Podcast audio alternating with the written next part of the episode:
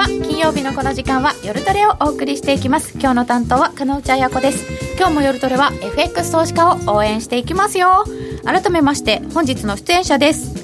小杉団長、よろしくお願いしますノーディよろーしくお願いします。ゆきなちゃんお願いします。そして本日のゲストは個人投資家お二人コウスケさんはい、コウスケです。お願いしまモす。ッティさんかまです。よろしくお願いいたしまよろしすくお願いし ます。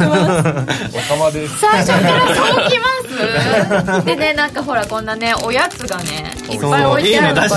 れ平お腹空いてる気。お腹も今日何も食べてないです。モッティがお腹私空いたって言ったら可愛いからみんなおやつあるよおやつあるよってそうどんどんな言っんかいろいろね調達てして集まってきちゃったんですね。 そうねなの。なんかすごく不思議な雰囲気でかのうちゃんまだちょっと緊張したまんま、嘘大 丈夫。お家お家みたいな気分。ああもうという ことで、えー今日も皆さんからのご質問を受け付けております、えーチャットの方にお寄せいただきたいと思います YouTube チャットでくださいみんなと一緒にトレード戦略を練りましょうは、えーさて現在ドル円は1ドル112円41銭近辺1ユーロ128円87銭ユーロドル1.1463近辺ということで特に大きなことは起きてないっぽいかな8時過ぎにちょっとドル高行って戻ってきちゃいました、みたいな感じとなっておりますえー株がごわごわ動いているので、うん心の落ち着かない日々を過ごしているんですけど、はい。 FX 投資家としてはモッティさんは最近はトレードの調子はどうですかあ良さげですね今。ちょっと今あの最近今までスキャルピングが多かったんですけど。はいちょっともう時間の関係でスキャルピングがちょっとだるくなってきて、ちょっとデイトレード手法に切り替え中なんですけど、んそれがもう結構いい感じ、いい感じ、うんいい感じの秘密を後ほど伺いますけど、コウスケさんは最近いい感じですかバリバリスキャルピングしてます。おーそれはもうもともともともとですね。はあー今日はちょっとあのテクニカル派のねお二人はいのお話を伺っていきたいと思います、えーそれでは今夜も夜トレ進めてまいりましょうこの番組は「真面目に FXFX プライム by GMO」の提供でお送りいたします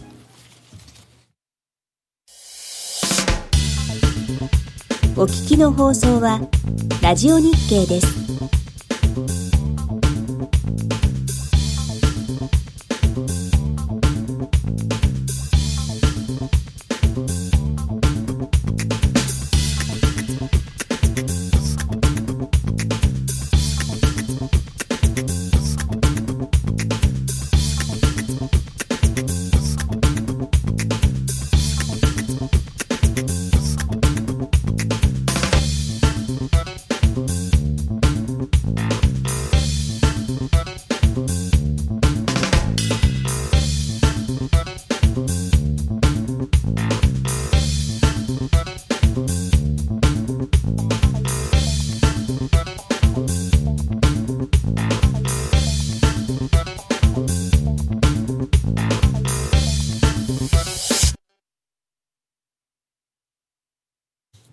さて今日は個人トレーダー特集でお送りしていきます改めまして今日のゲストはコウスケさんとモッティさんですよろしくお願いいたしますお願いしますよろくお願いしますお願いしますそして小杉団長にも来ていただいているので、はい個人投資家の動向なんかも伺っていきたいと思います、はいお願いしおお願いしますさっき、えー、とコウスケさんもモッティさんも今調子いいっていうことだったんですけど、はいコウスケさん今年の1月からで見ると、はいここまでどんな感じでした、いもう淡々とトレードして、うんと今年だとちょうど2月末にあのロビンスカップがちょうど終わって、そこからまあちょこちょこまたプラスで増えていってるような感じです。そのロビンスカップではい3位を取ったはい。というのが、はい。去年の末から今年の頭ですそかうですね。あの参加したのがちょっと遅かったんですよね。12月頭ぐらいから参加して、うんへーそこから2月末までって感じですね。それではい。 3位を取っちゃったす三うんなんとなく。あーごはーいなんなんととななくくでで3 3位位取れるんですか 本当に。なんとなくって。 何人ぐらいの人が参加されるんですかい。えどれぐらいどれぐらいだろうねでもそんなに何十そうなんか多分日本まだ初回第1回だったんで、うんそうそうそうそう多分人数はそんなになかったんじゃないですか、ね、あとうんお金をね入れてこう制限というかあるからだって現実にお金入れるんでしょそうそうリアルリアルマネーマネーでやるから、はいそれをねちょっと敷居が高いかもやれる人はなかなか、うんうんうんでそれを経て、えー、と2月にちょっとこうマーケット荒れるところとかもあって、はいでも淡々と淡々とって感じですうーんはいモッティさんどうでしたか一瞬だけね5位に入ったんだけどねおそその後調子に乗っちゃって外れたルビースカップでそのまま 資金を出しましてええ通常に戻りましたそれはいつ頃の同じそれはねそうですかいつ頃だっけいつから始まったっけ始まったのは10月ぐらいじゃなかったかな去年そうの多分11月とか12月ぐらいに同じ時期にそうそうななるのほど本当はね1位の予定だったのち1位の予定だったのにちょっと調子に乗ったんですょかっと調子に乗っちゃったおーち ょっ調子に乗りがちな乗りがちな部分はあるかもでおっしゃってましたよね前う回ん、それは性格的な問題性格かなあとね結構ねあの酒を飲ん でねトレードするしてた今はもうほぼほぼしないんだけど飲んだら持つな飲んだら持つな飲ん だら飲んだ本ら当押すなって感じそうだあの、ツイッターとかでも結構あのリアルタイムでトレードの配信されてるじゃないですか、うんしてたまになんかこうお酒飲んでやめようとかお酒飲んだけど今日は持っちゃおうとかうんあるありあますよるねそうそうそうまなんあでだも特に酒飲んでもはい変わ根拠とかは変わんないのでうんまあそんなにただただちょっとロット数に関しては気持ち酒が飲んだ時に気持ちちょっと多多くしちゃったりとかするの絶で対気持ち大きくなっちゃうと思う、ねそううそん、う最近はもう頑張ってるお酒はダメですねそうロッなんでトすか数大きくなり ます いいのかそれ述べ てだからやらないようにしてるんですよお酒今を飲ん日だら灰色すぎモッテ色がィ、秋の森に生えたキノコみたいモッそうなの毒キノコですティ今日も可愛い嬉しいモッティコウスケさん今私が一番注目しているお二人、えー素敵でなんかいつの間にかコンビみたいなねえねねなんかコンビ好きっておモッティとコウスケさんのコンビ好き、うんありがとうございますありがとうコウスケさんツイッターでいいねボタンありがとうございまいしえた。はいあ、ユキナッチは2015年ぐらいからだよ。あーあえーあ、カナダが弱い。あ、カナダの指標出ました。カナダ弱いんだっあてあ。入れてもらいましたねうんうん8月の小売りが前月比マイナス0.1%カナダ急落って書いてある、うんカナダ結構チャートが綺麗ってさっき話してたんですよねそうですね、うんはい、カナダドル大好きなんであ大好きですかそう大な好んきです、はい、今日はちなみにポジションなどは全然持ってないですあ持ってないんですね、はっい基本スケールですよねそうですてねことは何かこう外に出てる時とかはやらないそうですね基本本気鉱山の方ではスキャルピングはやらないですね浮気口座があるんですか浮気講そう浮座気講座がちょっと長めの浮気講座が、うんセミスイング的な講座があるんで素敵それは口座でもう分けちゃうんですねそこの講座の情報、まあ、情報っていうかポジションとかは結構ツイッターに上げてて、うんスキャルピングだとツイツイッまタあめーんで上げて大も変だねよねそうあのうん上げた次のタイミングにはもう終わってますよねきそうっそと大上変げてでするよ間にだって、ねああタイミング逃したみたいになっちゃうでしょ私なんかスキャルやってる時あのツイッターでポジションについてうんこうつぶやこうとすると大体なんかうまくいかないんですよ、うんだからツイッターでねつぶやくのやめたんですけどあーそう集中力がそがれるんですよね、はいやっぱり急落はしてないあそうだカよナねダちゃんと見なきゃだね康介さんはカナダ感があるなってどういうことなんだカろうナダな人っぽいってことカナダ人カっぽナいダとの針葉樹みたいな何でしょうカナダっぽいってカ何ナなダのっぽいとなんだい色だけでしょ色があ色がね色がですねカナダドル円で85円の78銭ぐらいカナダカうんナダカナダカナダドル円、ね本当はカナダドルドルの方がいいんだと思うんだけど、うんあーこれね86円の30銭ぐらいから85円あすごのい60あ銭すだごいか落ちてらますよこれを急落というかどうかはまあ急人落によるかな、うんうん短い足だと急落に見えるけどねね。と、そうですねえーお二人は調子よく来ているようなんですけど小杉さん今年ここまで個人投資家さんってどうですかえー僕の印象的にはあの、はいまず例えばスケールやってる人ってあんま調子よくねえなっていう感じで、傾向はあるかもあのなんかタラタラタラタラ動くっていうか動いてるのか動いてないのかよく分かんないようなだか特にドル円ですよね、ら苦戦してる人が多いなっていう印象があってであのこの前あの、えっとエペックス取引に関する顧客アンケートの結果を踏まえてってあの神戸大学岩坪教授がちょっと簡単なレポートを出してて。すごいでそれで内容を見ると男女 50%60% が利益を FX で上げてるみたいなへえそんな数字が出てたん素で晴らしすごいなとすご今いまでのと違いますよねそうですねだって9割っていうイメージというか言われてましたよ巷に出情報通説はそうですよね、うん都市伝説はだって1割しか生き残らない、で実際にうちのお客様のデータ見てるとさてどれぐらい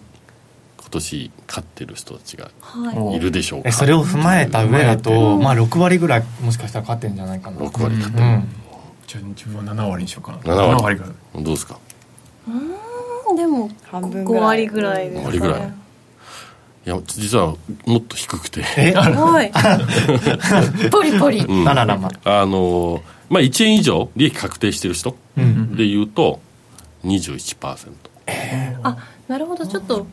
出し方が違うんですね、まあもともと数字の出し方がどういうふうに出してるのかっていうのが、うんレポートがまあちょっと曖昧だった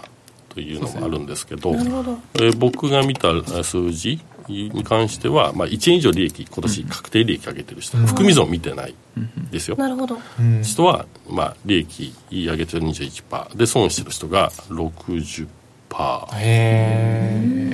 実現損出した人実で現すよ損ね出してる人、ままあでももういい方なんじゃないですか、その相場のイメージでう言うとんなんかちょっと FX トレードへのこう敷居がどんどん下がってきたことうでん広くあの細かくといううかん取る人も増えたのでなんかこう勝率みたいな話で言ったら周り体感で上がっあの数字で上がってるっていうのも不思議じゃないなとは思います、うんトータルの額は分かんないですけど、うん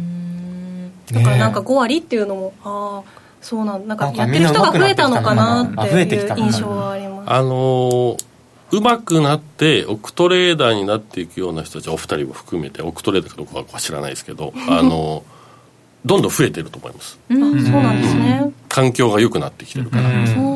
環境っていうのはそのトレード環境条件であったり、うん例えば、まあ、以前と比べるとインターネット早くなってったりするじゃないですか、でスプレッドもだいぶ狭くなったりしてる、うんそうですねでテクニカルもインジケーターもいろんなものが出てきてるっていう、うん多分いろんな材料が揃ってきてるんで、うん勝ててる人たちが少しずつ増えてきてるはず、んマーケットがいいとかではなくて、ああそれに皆さん勉強されてて勉強、うん例えばヨルトル含めて皆さんこうトレードのやり方勉強してるとか、うんそういう人たちが増えてきてなんで昔と比べると損切りができるような人が増えてきてるんだと思うんです、すごいいい傾向ですよね、でさっきの話、残りの人じゃあ何やってるのっていうと、十何パーセントの人たちって一回も損切りしてないのうん一回も一回もすごいね利益確定はするんだけど一回も損切りをしてないへー十何パーいるんですよその人たちは含み損を持ってるか含み益を持ってるかどっちかああ確定してないんだどんっちにしてもなんでうーんと損切りができる人が、まあ、僕の感覚的には以前より非常に増えてるな、うんただその、えー、と結果は伴ってない、うんただ少しずつもっと経験積んでいけばお二人みたいにうんうんこううまくなって何パーセあのもう50パー切ってでも40パーもでしかしたら逆ね転するみたレいなバレッジが変わったっていうのもでかいのかもあそう2000年代とかほらね500倍何倍だっけうん何百倍結とか構になっ何た百倍だったかうらんやっぱその資金に対してもすごい増減が激しかったと思うんだけどはい今はそんなにねうん払わなければうんないからそうですよね、そんなにうんできないですもんねそうそうそうやろうとそ思ってもうねだから割と冷静にみんなできるんじゃないかなっていう余剰資金もねそうそうそうそうちゃんと持ってねうん多分資金管理という部分で、うんだいぶ皆さんこう慣れてきてうまくなってきてるんじゃないかなと、うなんんかこう FX プライムでもそうですしなんか証券会社のセミナーっていうのも結構たくさんあるから講座持ってる人はねどんどん勉強しやすい環境しやすい環境が整ってるんですよね。とは思いますねなるほどねね損切りできるようになったっていうのはすごい進歩かもしれません、うん個人的には夜トレを見ている方々が勝ててればいいなって感じですね。わあ素敵 思って優等生になってるぞ。じゃあ私も 同同感あ、だよね。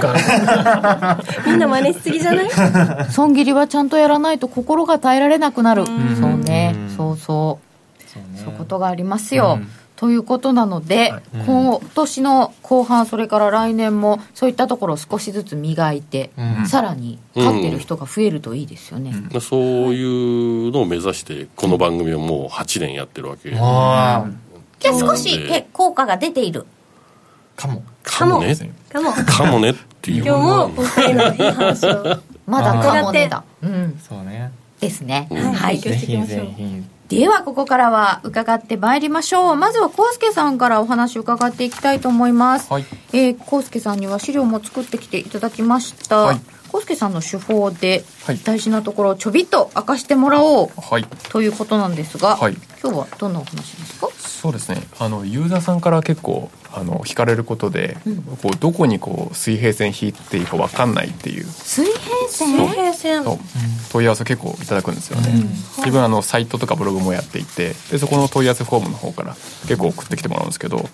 なんかそういう人たちにこうなんか伝えるべきこう水平線の引き方みたいなこうみんながこう同じ認識で同じところにこう引くにはどうしたらいいんだろうなっていうところでちょっといろいろ考えたりとかはい調べたりする上であのジェシー・リバモアさんっていう有名な投機家の方が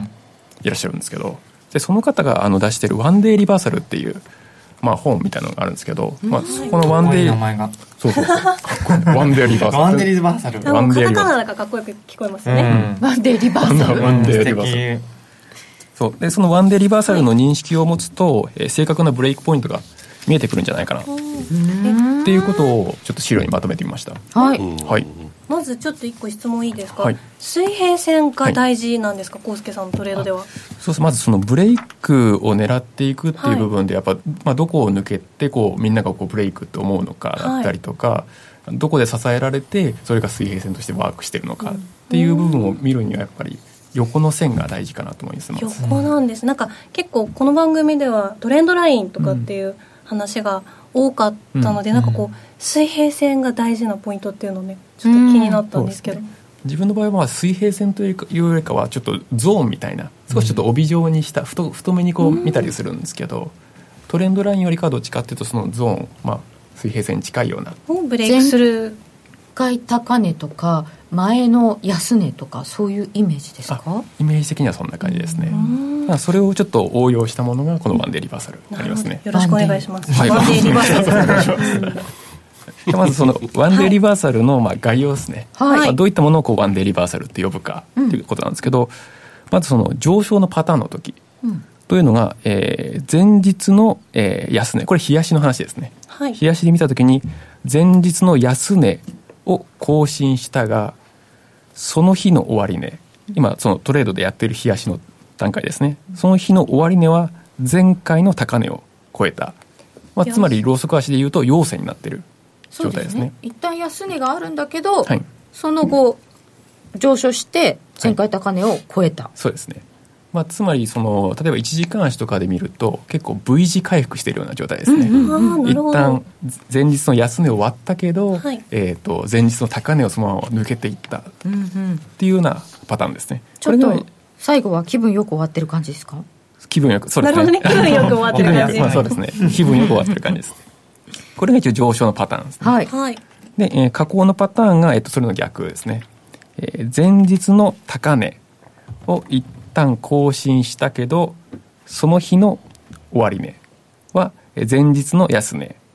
を超えた、まあ、つまりローソク足上も陰線ですね、陰線ですね、はいがっかりで終わってますね が買っいかり方なんだからかイメージで言うと高値こあの更新して試しに行ったけど心折られてうんそスうそうーバンッってと叩かれた叩かれたっていう感感じじですねえなんでこっから伸びないのみたいな走ると思った走るとのに思ったねみたいなあるある高値とか安値つかまされてる人、うんそうそうそうですというのあいるんでがすねここねそうですねうんワンデーリバーサルそうですねまあ結構その大きい、まあ、その冷やしっていうスパンで見ると、まあ、裏切られているような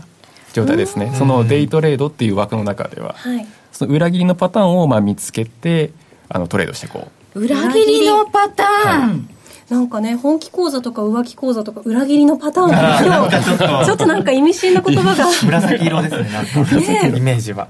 あでもな青ぜ山そうなった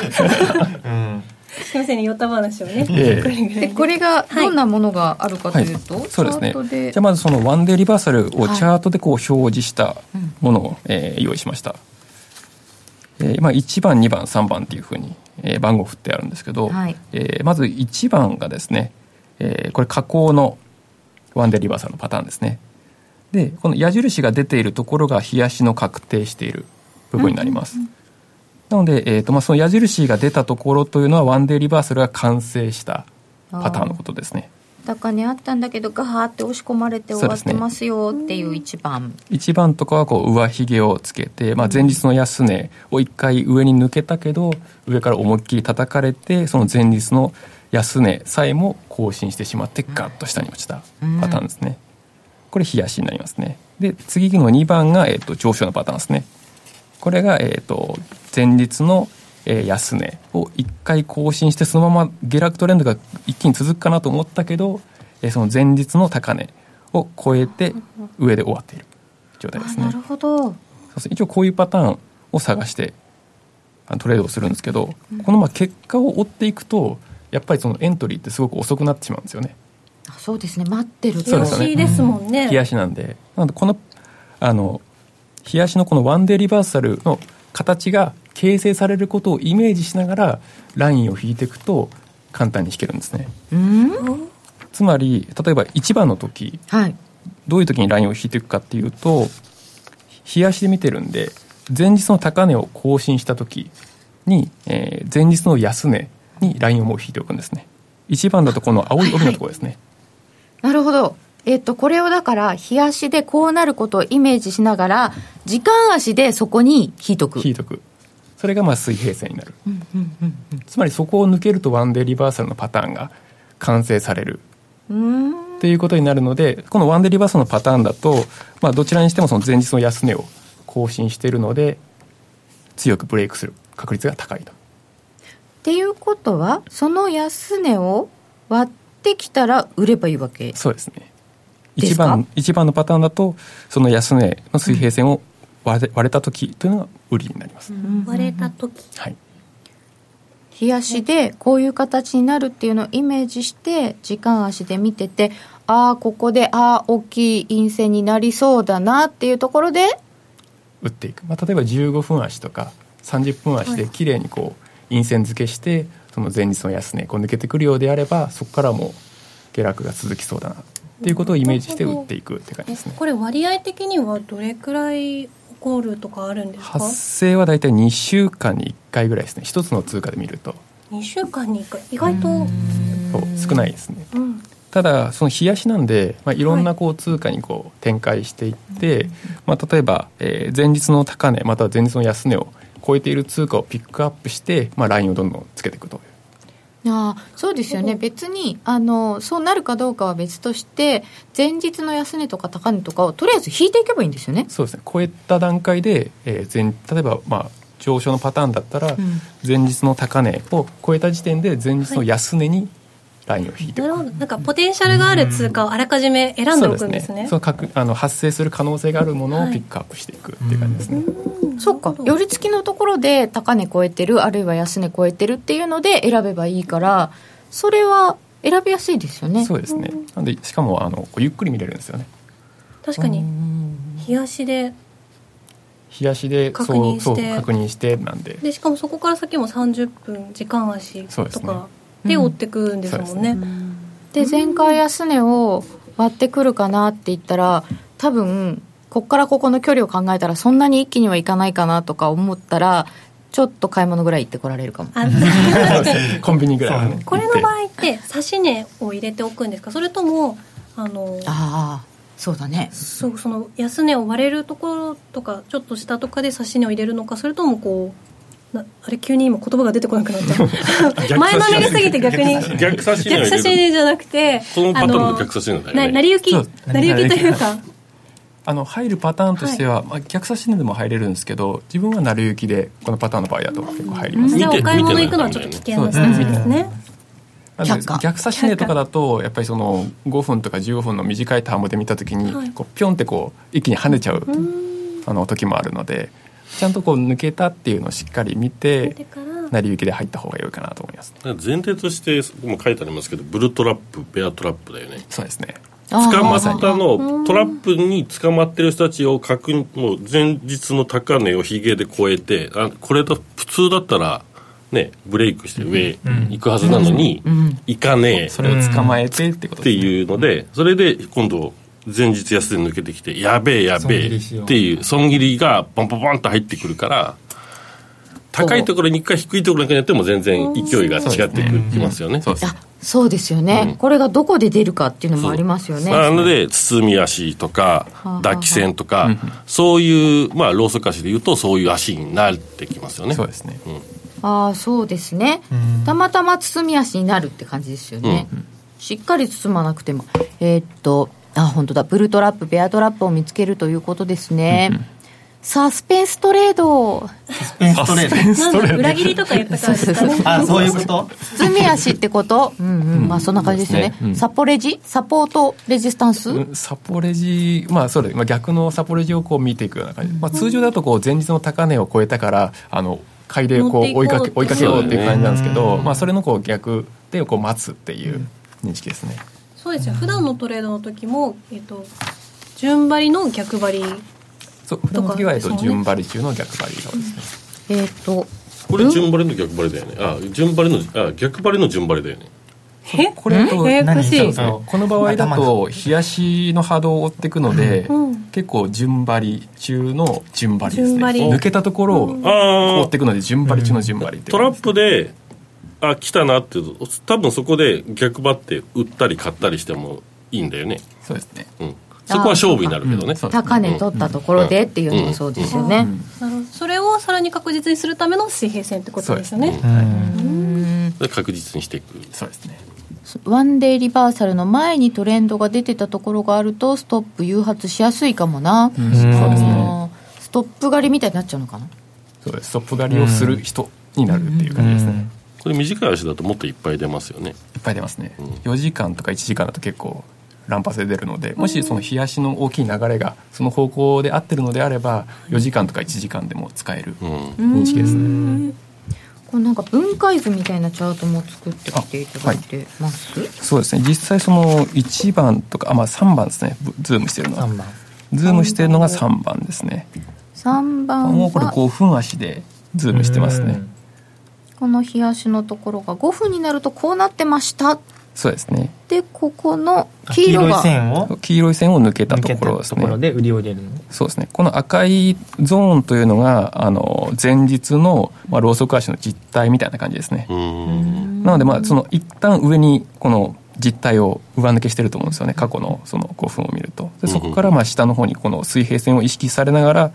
2回ぐらい支えられたんですけど結局はまあ抜けていったっていう感じですねうん。 2回ぐらいは頑張ってますよねそうですね、まあ、一気に抜けることもあるんですけど、うんやっぱりその前日の安値っていうあの認識もあるのでやっぱ支えられやすいそうなん状況でではあすりねますね、はいうん意識してるんですねここねそうですねはいうんワンデーリバーサルうん。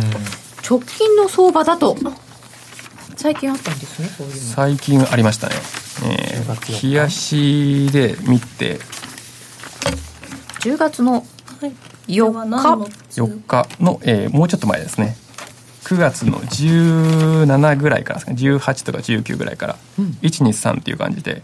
そのパターンが全部出ている感じですね、で抜けて上がっていくそうですねうんこれドル円ですよねあこれドル円冷やしですねおー多分前回高値もっと前のやつだと、はいた似たような高値があってそこも抜けてきたりしてるそそうですねですよねなのでまあこれもう完全に冷やし上で上昇トレンドになっていて上昇トレンドの中でワンデーリバーサルの、えーこちらアップアップパターンが出ているといううん感じはまあそれの冷やしの波動も加味して、まあ、非常に上がりやすいという状況でしたね。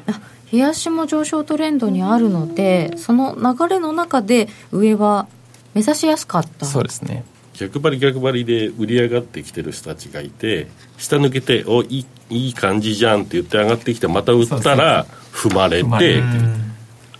今度はそこがサポートになって上がり続けるみたいな、ああ私餌になってたかも養分としてやだそーうやられてるなんわかけで今すね日本当サスペンストレードっぽい。怖ねなんかすごいい。月曜日のに香りがする。サスペンスト レード。サスペンストレードましたね。今日いいね。勝手に言葉もらっちゃサった。スミペンストレード。うん。ーキーさん、ありそがうすとうございるます。とこれでもここの上昇トレンドの中で、はい下3番はこれ陰線を取ったんですよね3番はあそうですね3番の場合は、えー、とその3番の一つ隣が陽線になってると思うんですけど、はで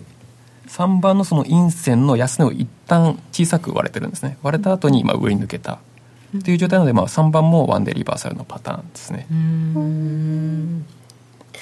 これはなんかひげの長さみたいなのって大事になってきたりはするんですか、そんなにはひげの長さ見てないですねやっぱそのひげの長さってけその東の結果論でしかないので、やっぱりその短い15分とか30分とかを見ちゃいますね、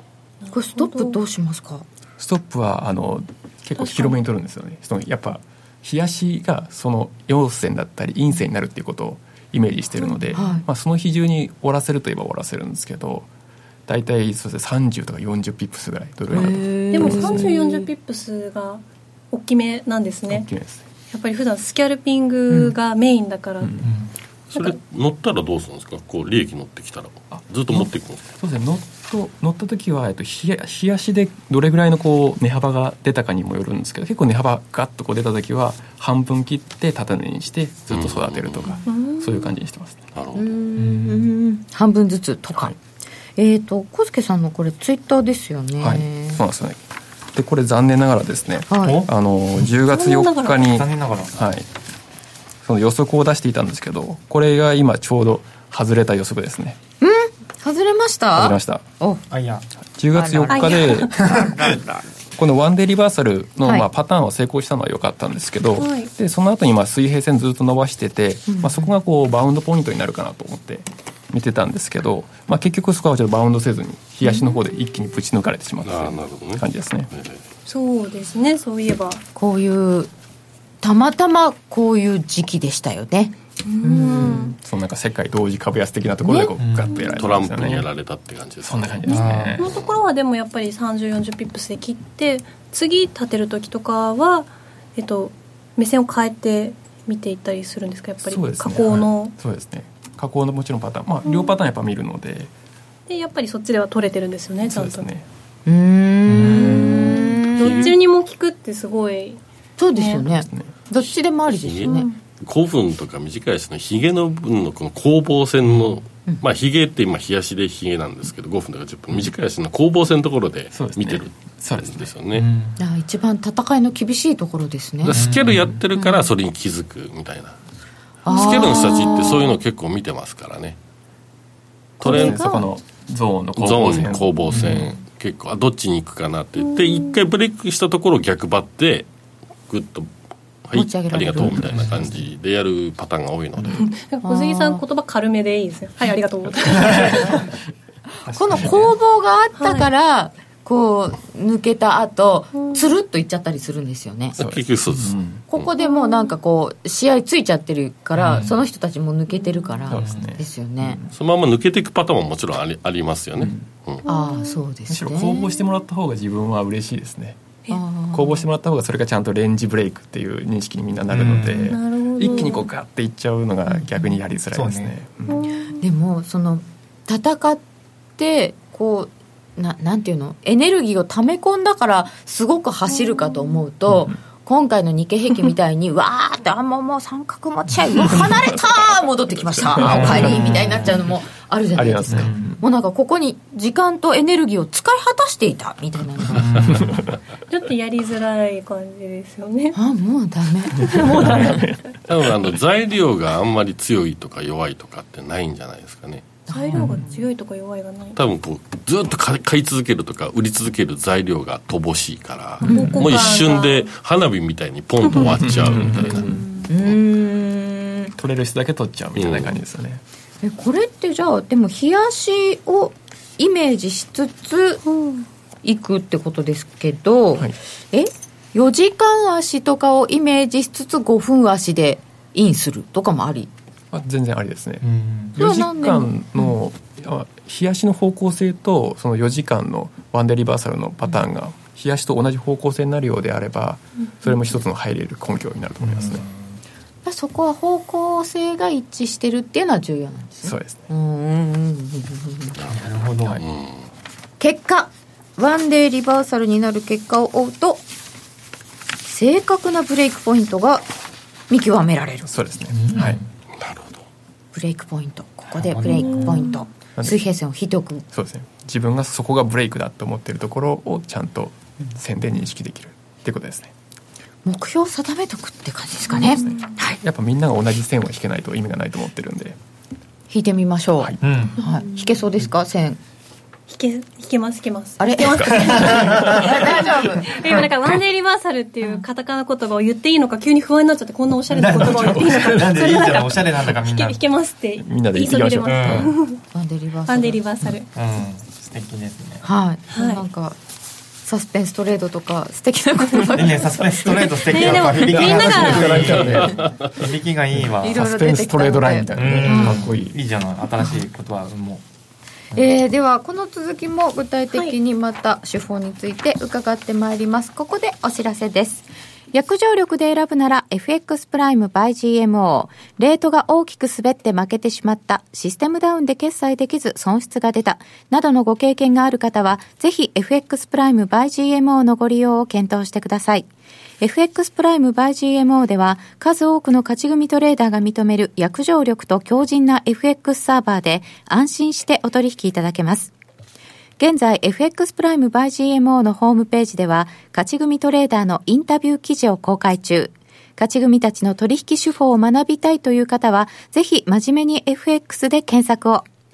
株式会社 FX プライムバイ GMO は関東財務局長金賞第259号の金融商品取引業者です当社で取り扱う商品は価格の変動等により投資額以上の損失が発生することがあります取引開始にあたっては契約締結前交付書面を熟読ご理解いただいた上でご自身の判断にてお願いいたします詳しくは契約締結前交付書面等をお読みくださいお聞きの放送はラジオ日経です。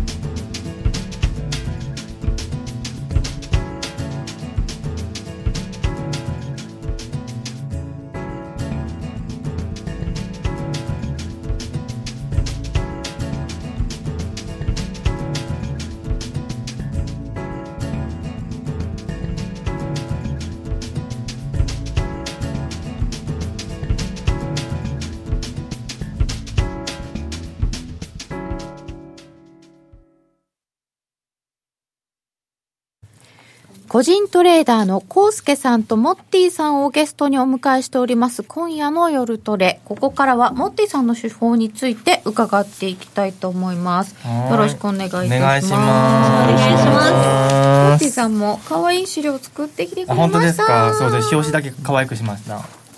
だけ中身はもうなんかだけ中身はもうチャートの画像しあか本ない当だので中身はち真ょ面っ目だと露骨な感じそう露骨な本当だそうそうそうそう王子様ですよそう波なをんです一応ね王子様キャラではないんですけどうんあではないけれどもではないけれどもちょっとこう王子様になりたい時期もあったので自分で書いたんですか違いあます違いますこれなんか無料のサイ トで買うんですけどじゃあいい感じになんかあいいじゃんって似てるようなものができたので可愛い可愛そらうしそういそうですで波を制するトレード波を制するトレード私基本的にあのろうそく足ってそんなに見なくてもうなんか、はいなんだろう波もうその場をこうなんだろうな広く見て波を取っていくトレードっていうのが結構好きなのでもう波ですえ相場を広く見るためにはそロううんーソク足は向かないんですか、もう見ないかもうん、ほぼほぼ見てない最近うんそう確かこれろうそく足ですよこれローソク足じゃないんですラインラインチャートですねですそうそうかそうかあこれ1分足のラインそう一分足のラインチャートでラインチャーそトこにジグザグっていうインジケーターあるんですけど、はいそれを入れてる感じんジグザグジグザジグザグっグていうですね、ジグザグっあのてジグザグジグザグジグザグジグザグしてるからテクニカルがそう見たまんまのそうなのでまああの一分足を見るって言ってももう一分足の細かい動きっていうのはそんなに気にしてなくて、はいでこの一時間足のトレンドに乗っていくようなトレードを主にしてる1時間足のそうトレントレドンド短期的なトレンドにどいかにどこで乗っていくかっていうのを考えながらトレードしてる、この下のラインが1時間足のそうこの黄色いね移動平均線これ EMA なんだけど、はいこれが1時間足の20の EMA なるほどそう1時間足の20の EMA をを1分足に入れておりますなるほどそうそうそそういうことね1時間足を入れてんじゃなくうそてう EMA だけ入れてる入れてるあこれもう本当に一番シンプルにした形なんだけど、ってことはここでこの黄色い線で、うんあの1時間足のトレンドが分かってそうそうそうそう短期的に今上昇に傾いてるのか、下降なのかっていうのをまずこの移動平均線を基準にちょ見ていくの今これで上そ昇うトレンドよ上ね昇トレンドよねっていうふうに見てってその中で1分足の波を見ていく波ってそ動きって感じですうか動きこのもうローソク足とかじゃなくてジグザグしてるそうこの値動きの波うーんでこれで1分足って結構拡大してみたりする人ってやっぱ多いんだけどそうするとやっぱその大きな動きっていうのがわからないからあしすごい縮小してるのこれなるほどは1分足そを拡大せず縮小して大きな波をう見るなんか実質うん1時間足みたいな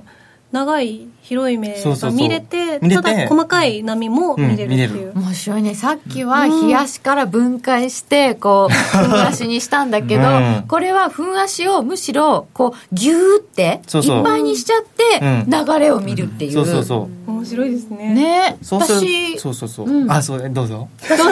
私は友達がねチャートをこうやって見るんですよあ薄めでそうそうなんでそうするとなんとなく全体の形だけ見える っていえうただ縮小すればいいだけなのそうだよね私だなと思ったんだけどそういうことだった そうなるほどすごい天然なお友達ですねそうそう目をこう自分の目を細めて見る そうそうこうやって見るといいんだよって最初に教わったんだけどそうそうだからよくあのその国内の、まあ、プライムさんのチャートとかでも、まあ、縮小できる限りもう縮小して見ると、本数いっぱいにするってことですそようねそうそうそう、もう1分足なんだけど1日分がそこに広がってる、一1日分の値動きが広がってる状態にするでその上で1時間足の短期的なトレンドを見つつ、うんどこで入っていくのが一番良いのだろうと良いのだろうとえーっそとうちょっと待ってくださいねジグザグ使ってる人初めて見たそうだよねジグザグって本当に本当の名称がジグザグなのか私ずっと思ってたんだけジどグザグなの本当なんですねジグザグですねジグザグの数値はいじってますかジグザグのパラメータいくジグザグつ、ねいじってないもうそのまんま、入ってるまんうま、んク、シー使ってるんだねそうそうそうへーのはず そうそう嘘のはず 情報が定かではいない やいやでそのまま入れてるそのままそうそうそう。まあ、ジグザグ別に入れる、入れなくてもいいんだけど、いまあ、入れた方が分かりやすい。波を見る上では。そうそう。ラインチャートでもある程度は波っていうのは分かるけど、ジグザグの方がはっきりと、そのラインを引く上でも分かりやすいので、高値と安値がねやっぱ結ばれてそうるから、ね、そうそうそうそう。うんで、じゃあどこで入るのが、あ、多分ね、入ってないかも。ん何が入ったんよこっちの。私が見ているところではそう入ってないそう、名前そはし言えなてい。これをそう、見て、見てじゃあどこじゃであどこ入でってこう。そうです一よ番いいのは、うんもちろん移動平均線に引き付けたところ。ががいいんだけどじゃあ必ずしもそこで反転するかどうかっていうのはうんわからない、はんそういう時にど何を見るかっていうと MacD ダイダイバージェンスを見るうんうんそうそうこの下 MacD ですねそうそうそう、うんでこの移動平均線に引き付けられた時に安値を更新例えば買いの場合は安値を更新するんだけどでもダイバージェンスしてる時えっとこのチャートで言うと一と番左側のそうオレンジの線オレンジのそうそうこれ安こっちは安値更新してそるうレートは安値を更新してるんだけど、えー下のダイ MacD の方はダイバージェンスしている、安値が切り上がってる切り上がってるってことはこの加工っていうのはあの本当になんかトレンドを崩す加工ではなくてむしろここから買いが入ってきやすいっうんうんうんていう判断ができるのでじゃあそのダイバージェンスが起こる前の高値切り下がってきた高値にトレンドラインを引くうんそうんんそこを抜けたところが買いポイントとして見るえっとまずオレンジの線そうこう下がってるよって見る見るそこで MacD 見たらあそう MacD は上がってきて逆じゃんそうダイバージェンスじゃんうん、ってなると今1時間足の短期的なトレンドを見て、えーこうトレードしているトレーダーっていうのはどこで入ってくるかっていうとこういうところ引き付けたところで入ってくるのでじゃあここで、でもここですぐは入んないで、うん、こう白い線引いてでこれはブレイクしたところで入ってるブレイクしたところで入っていく、慎重そう慎重に、うんまあ、必ずしもそこがトレンドのはあの始まりとも限らないし、うんうんうんえー、とそこがなんだろうな、まあ、トレンドの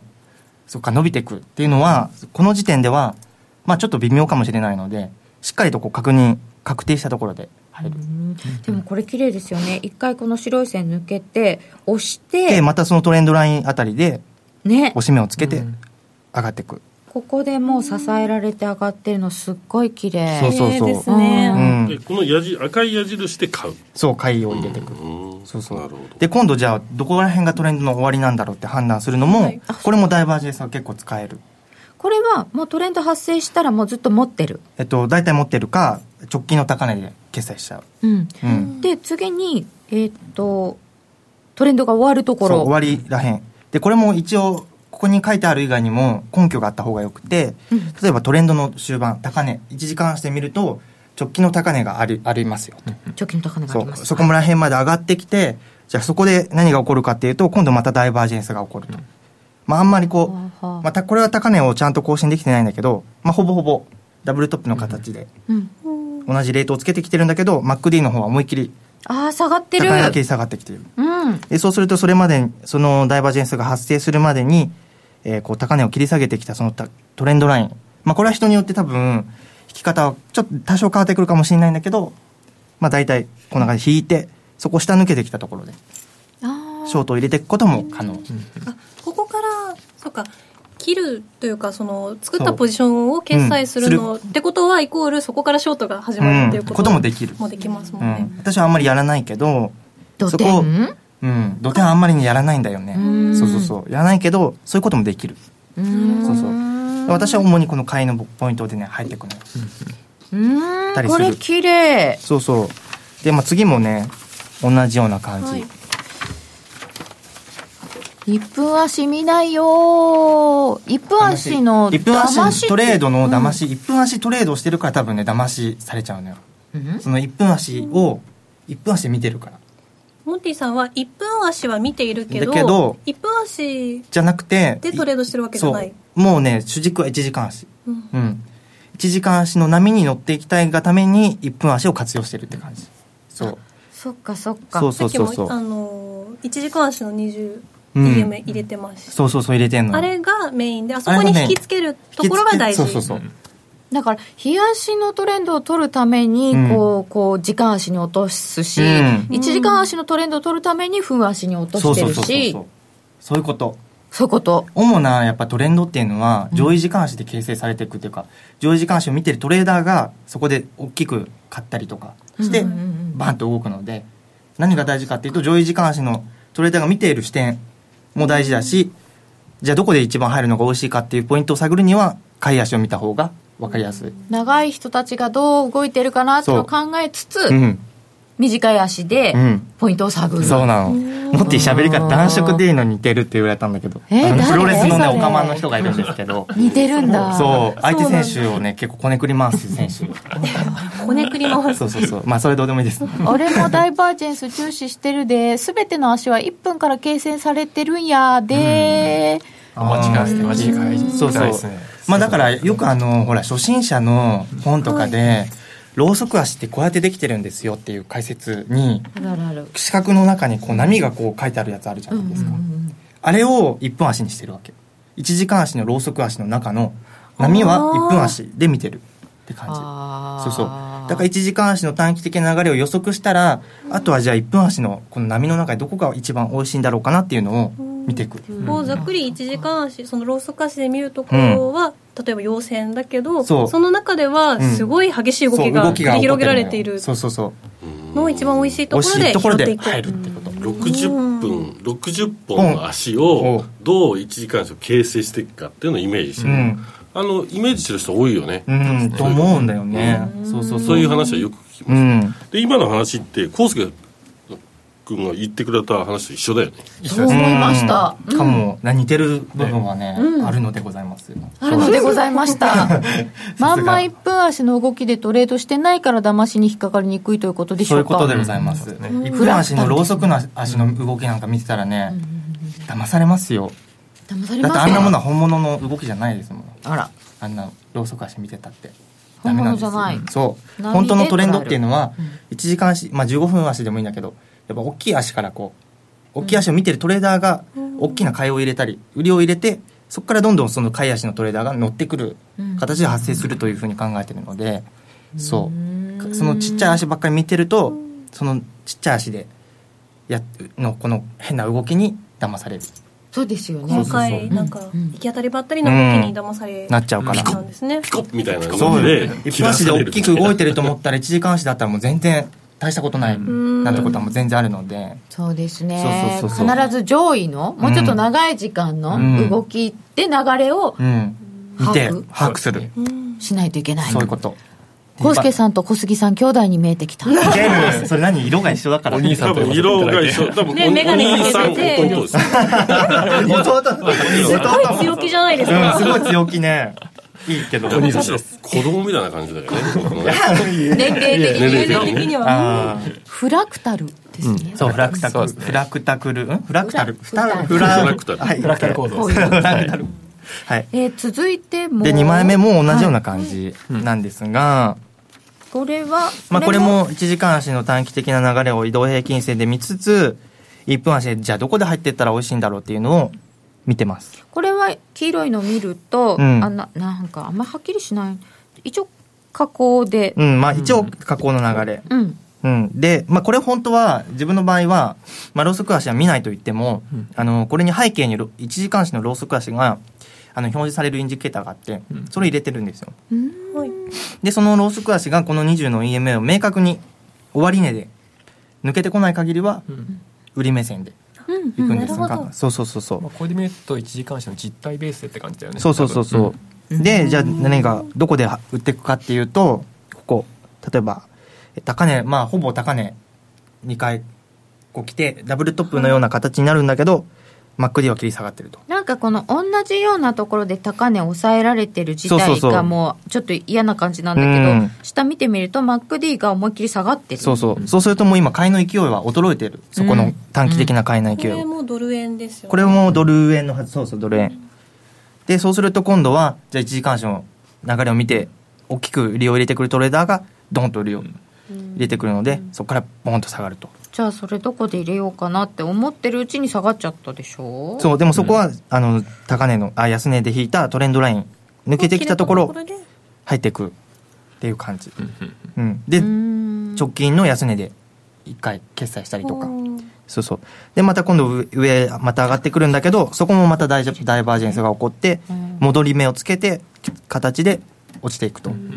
でこれを基本的にトレンドが終わると判断できるまで繰り返していくっていうトレード細かく理覚して繰り返すんですかそうそうそう、まあ、基本的にまあスキャルピングっちゃスキャルピングなので、んそうそうそうそう、まあ、細かくも細かうく直近安値直近高値で決済していく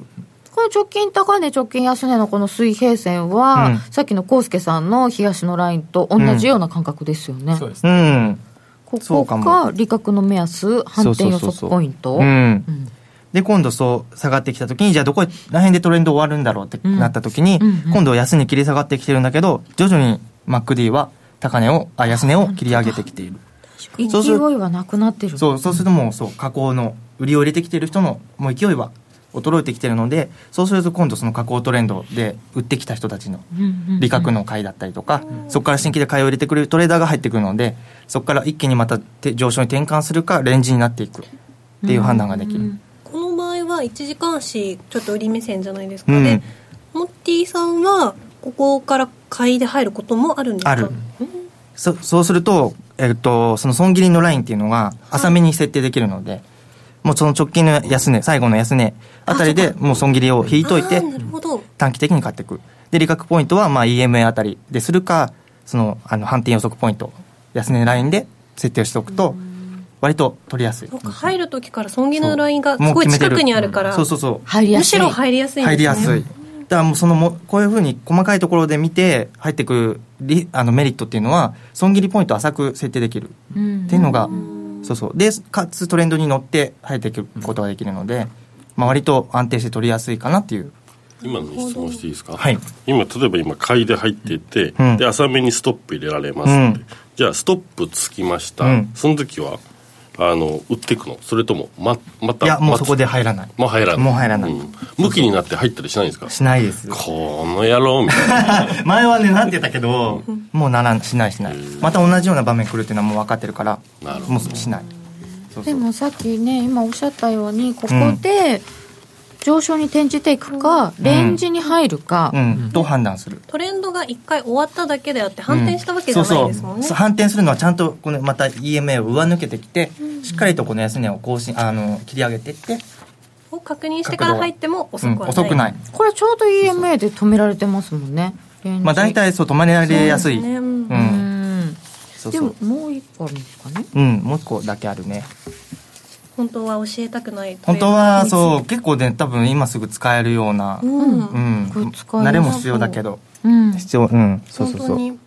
これでもダイバージェンス見つけるところがやっぱり重要ですかね重要でうんまあそのまあ大体その移動平均線に迫ってきた時にじゃあどういうそこら辺を注目しておけばいいので、あーそんなに張りる付いてる必要もないしそうそうほど移動平均に引き付けられってたるあ時たりにがに発生するかどうかっていうのを見ていくとそんなにチャートに張り付かずにできると思うのであとはいえでもこれ一本したもんねそうこれ一般足なんですよ、うんそうそうそうそううんえでもこれモッティさんはずーっと一分足見てるんですかえっと、ちゃんとこのね、横の間に一時間足とか、表示しつつ、メインは、こういうふうに。一日のうちでトレードしてる時間ってどれぐらいですえ、でも、確かに2時間とか、そんなものかも。あそうそう。それは時間帯って決まってますあ、特に決まってない。ないんですかそう、なんかもうそのトレンドが、今日出そうだな、出にく、出にくそうだなって、大体その、一回最初判断して、うんまあ、これ、この通貨、ペア今日来そうだなって思ったら、まあ、それを、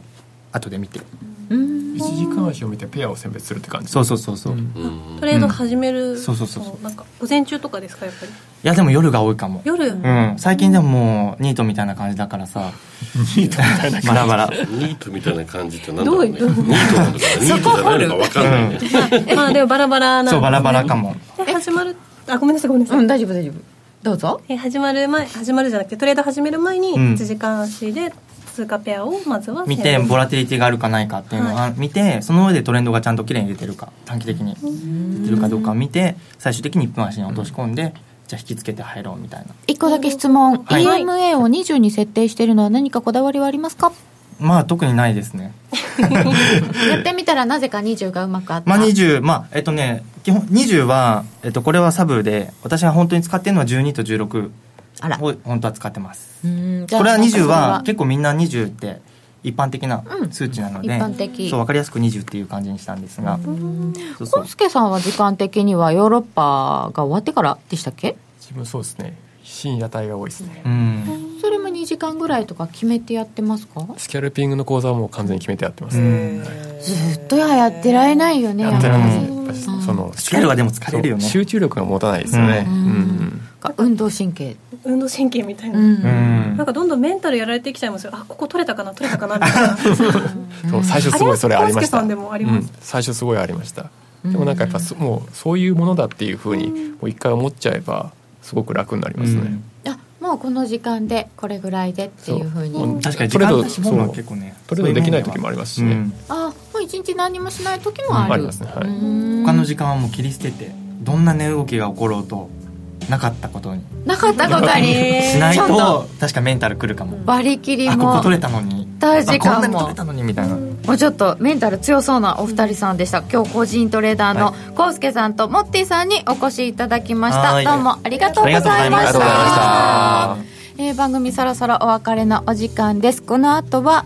ちょっとだけほんのちょっとだけ YouTube 延長配信でお楽しみくださいはいラジオの前の皆さんまた来週ですこの番組は真面目に FXFX プライム by GMO の提供でお送りいたしました